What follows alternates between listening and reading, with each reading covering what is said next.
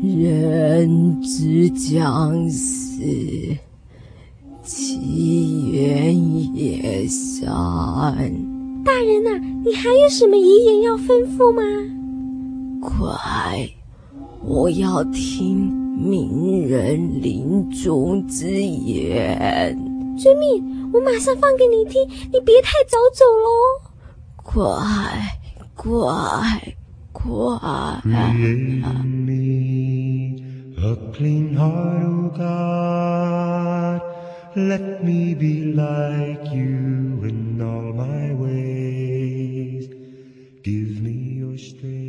在公元前三二三年的六月十三日，有一位国王名叫亚历山大。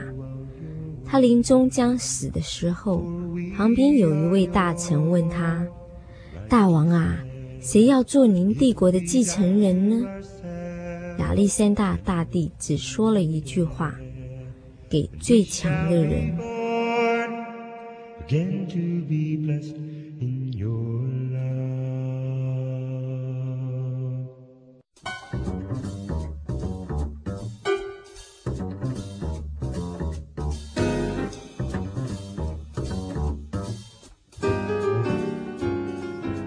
历山大帝他本身是马其顿第十四代国王，他继任国王的时候是二十岁。当他继任国王之后，哈，他就开始东征西讨，哈，在九年之内啊，哈，在九年之内，他建立一个横跨欧亚非的大帝国。在公元前三百二十三年的时候，哈，亚历山大帝哈正在做出发的准备，有人说大概是准备进军阿拉伯嘛，哈。那时候亚历山大帝还发了一个高烧，哈。在巴比伦的地方死去，享年只有三十三岁而已！哎呀，真是英年早逝哈！亚历山大帝哈死得太匆忙了，死的时候也没有留下继承人。他的妻子哈罗克珊娜为他生了一个遗腹子，但是在这个孩子还没有成年的时候。没有一个人有能力对马其顿的将领进行有力的控制，所以说这个帝国的中央权力啊，很快就变得啊混乱了，大家互相争权夺利哈，来争自己的地盘哈，所以彼此也在那边征战着。到了公元前两百八十一年，它就形成了三雄分立的局面。第一个就是以埃及为中心的托勒密王朝。再就是统治马其顿的安提戈王朝，再就是西北方的帕伽马哈帕加马王朝哈，所以啊，这个这么大横跨欧亚非三大洲的大帝国就这样子瓦解了。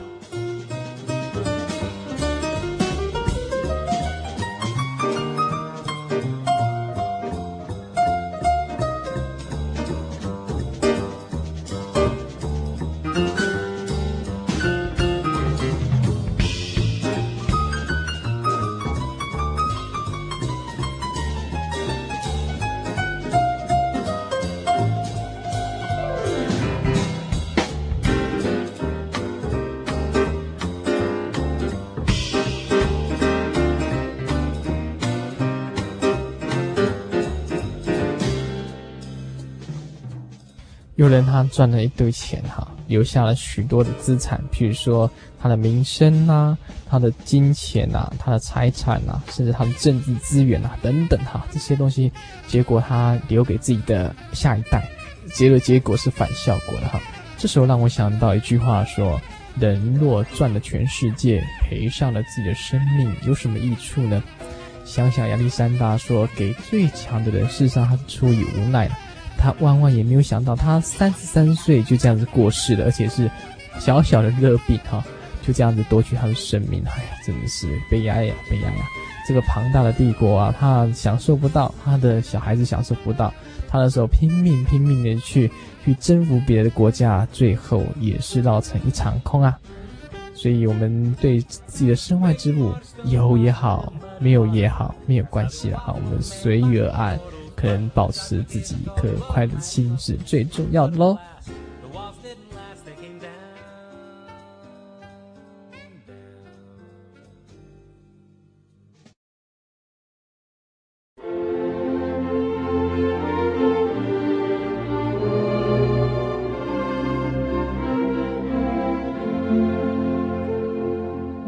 爱是一种愉快的感受。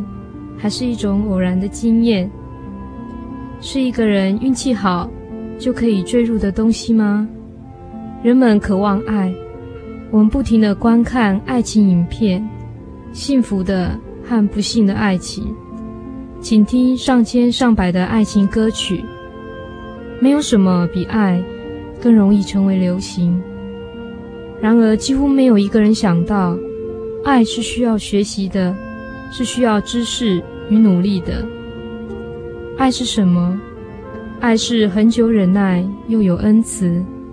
爱是不骄傲，不做冒失的事，不只求自己的利益，不轻易发怒，原谅别人的过错，不喜欢罪恶的事，只喜爱真理。凡事包容。忍耐，常怀盼望，爱永不止息。圣经的智慧使您更加明白爱的真谛。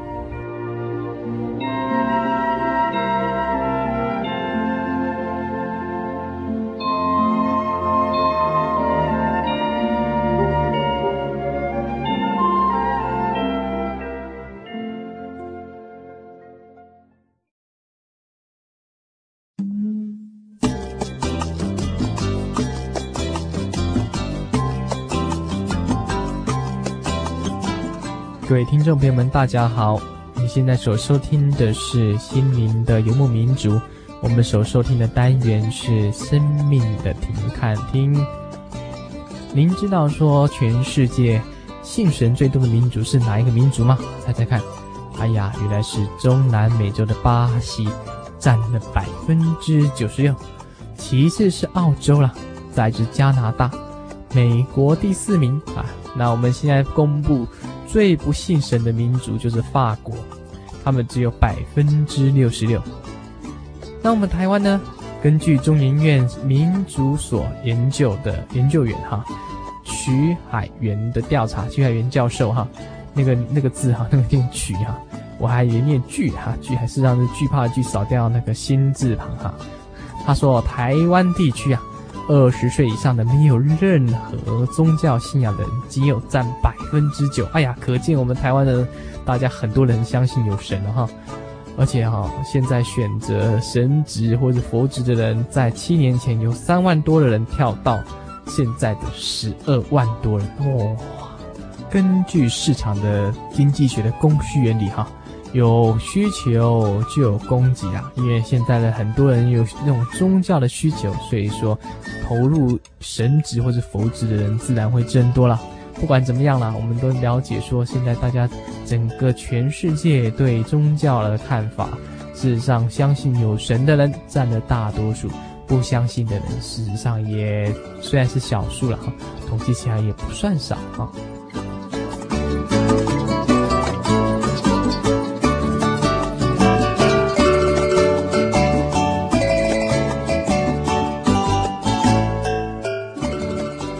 克思啊，他对宗教是抱着非常的负面的看法。他认为说宗教是人类心灵的鸦片。他认为说追求宗教信仰就像好像吸毒品一样哈，是一定会上瘾的啦哈，而且对自己没有什么帮助哈，这是他的看法。有一个无神论者哈，他有一次要登呃上山顶去观日落，还没有到山顶，来到山下看到一个大石头上面，他就在上面写一个三个字。没有神。后来到了山顶啦，他就欣赏了极美丽的晚霞。那这个晚霞，哎呀，实在也够漂亮啊！不禁就感叹说宇宙的伟大。后来又看看地上人物小，好像蚂蚁一样，想到尘世间啊一片混乱，会觉得自己嗯登上山顶有种超然的感觉。然后再往外看，看到海上海外的归帆哈，就是船进入到港口。让他想到说自己的人生的归宿是多么的渺茫，哎呀，满心惆怅。结果他下山的，经过他题字的那个大石头啊，他就在“没有神”的三个字上，他加上了六个字，说：“鱼丸人心里说的。”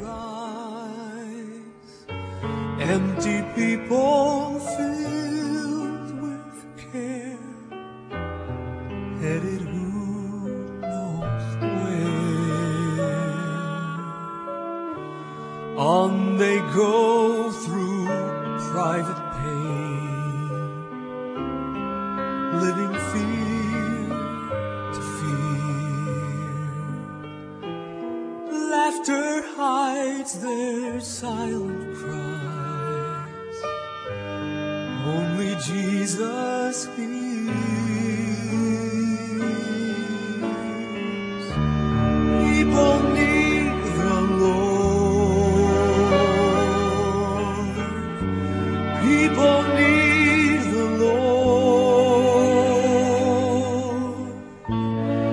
At the end of broken dreams,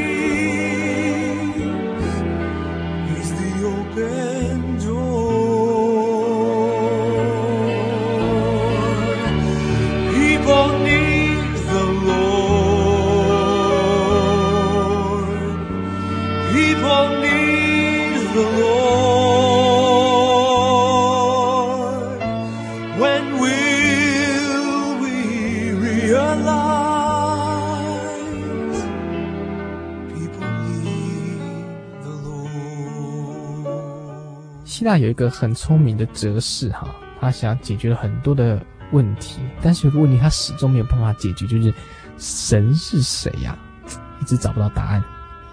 有一次他在海边的时候散步，看到几个小朋友在玩耍，他们在海滩上啊就挖了一个很深的小洞，然后拿着小木桶就从海中哈、捞了水倒到那个那个小洞里面哈。那这个哲士就向前问他们在玩什么，他们就回答这么说：说我们要将大海的水全部倒上这个洞里面。哎呀，这个哲士哈、听到的微笑不语，想说：哎，实在是无知的小孩，海水是多么的多啊！一点点小洞就要想把它倒满。突然间啊，他就恍然大悟，他说：哎呀，其实我不是像这个小孩一样吗？世界上有多少的知识我是没有办法了解的。我怎么可能用那种有限的智慧去了解那个无限的神呢？工商业社会哈、分众越来越明显。你懂的知识哈、跟我的懂知识是隔行如隔山。你讲什么术语，我听都没哈，常常会有这种现象哈、所以人真的知道的是好像很有限啊，不能以说因为我不知道神是谁啊，所以就否定有神哈、那以这种智慧来做答案的话，实际上不是很客观。He's the open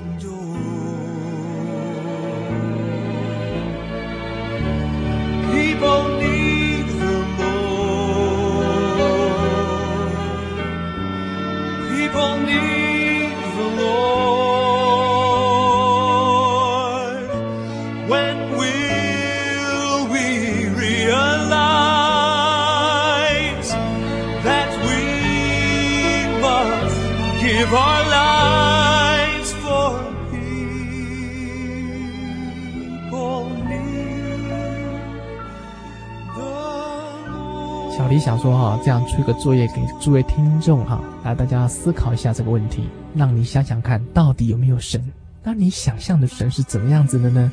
他是应该是啊、呃，长得很慈祥、很美丽，或者是怎么样？随便你哈。Anyway，那你自己去思考看看。我想说这个问题，有时候在你夜晚人静的时候，一个人在独处思想的时候，你思想看看，我为什么要拜神呢？如果你对神抱着是渺茫或者甚至不信的态度，你就要在思想刚才说，为什么没有神呢？啊，为什么会有神呢？自己思想看看吧。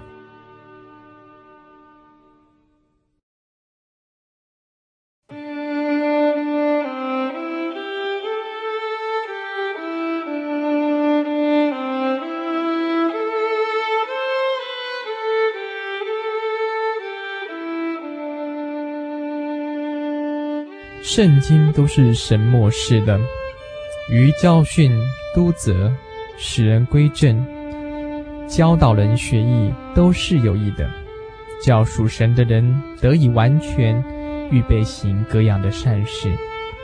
欢迎收听《圣经小百科》。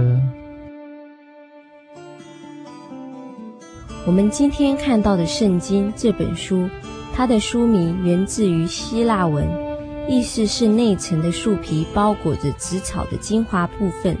这种纸草就是古代用来做纸的原料，不久就被人视作神圣之书的专有名词，也就是我们统称的《圣经》。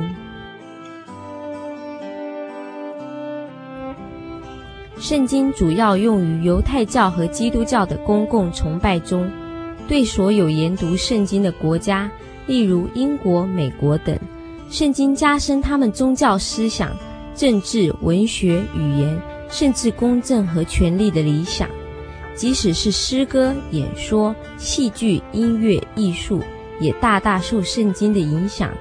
当人类愈迈向文明，圣经就愈能显出它永不衰竭的宝藏，让有心研读圣经的人获得许多益处。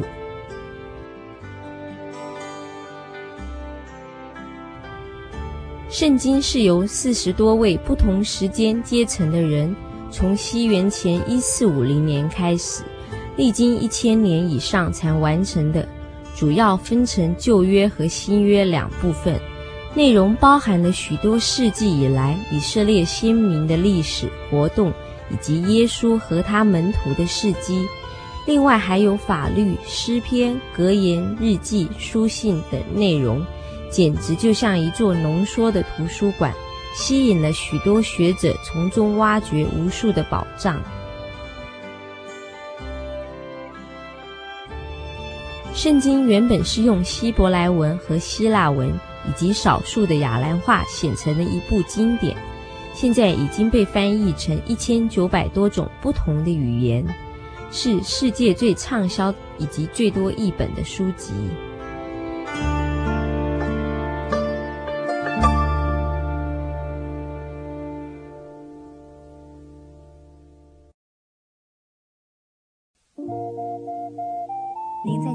曾经看过这样的招牌“真耶稣教会”吗？也许您很想，但是却不好意思进来看看。其实我们真的非常欢迎您。下次当您在路过真耶稣教会时，欢迎您进来与我们同享神的恩典。真耶稣教会，台中邮政六十六至二十一信箱，欢迎来信，愿您平安。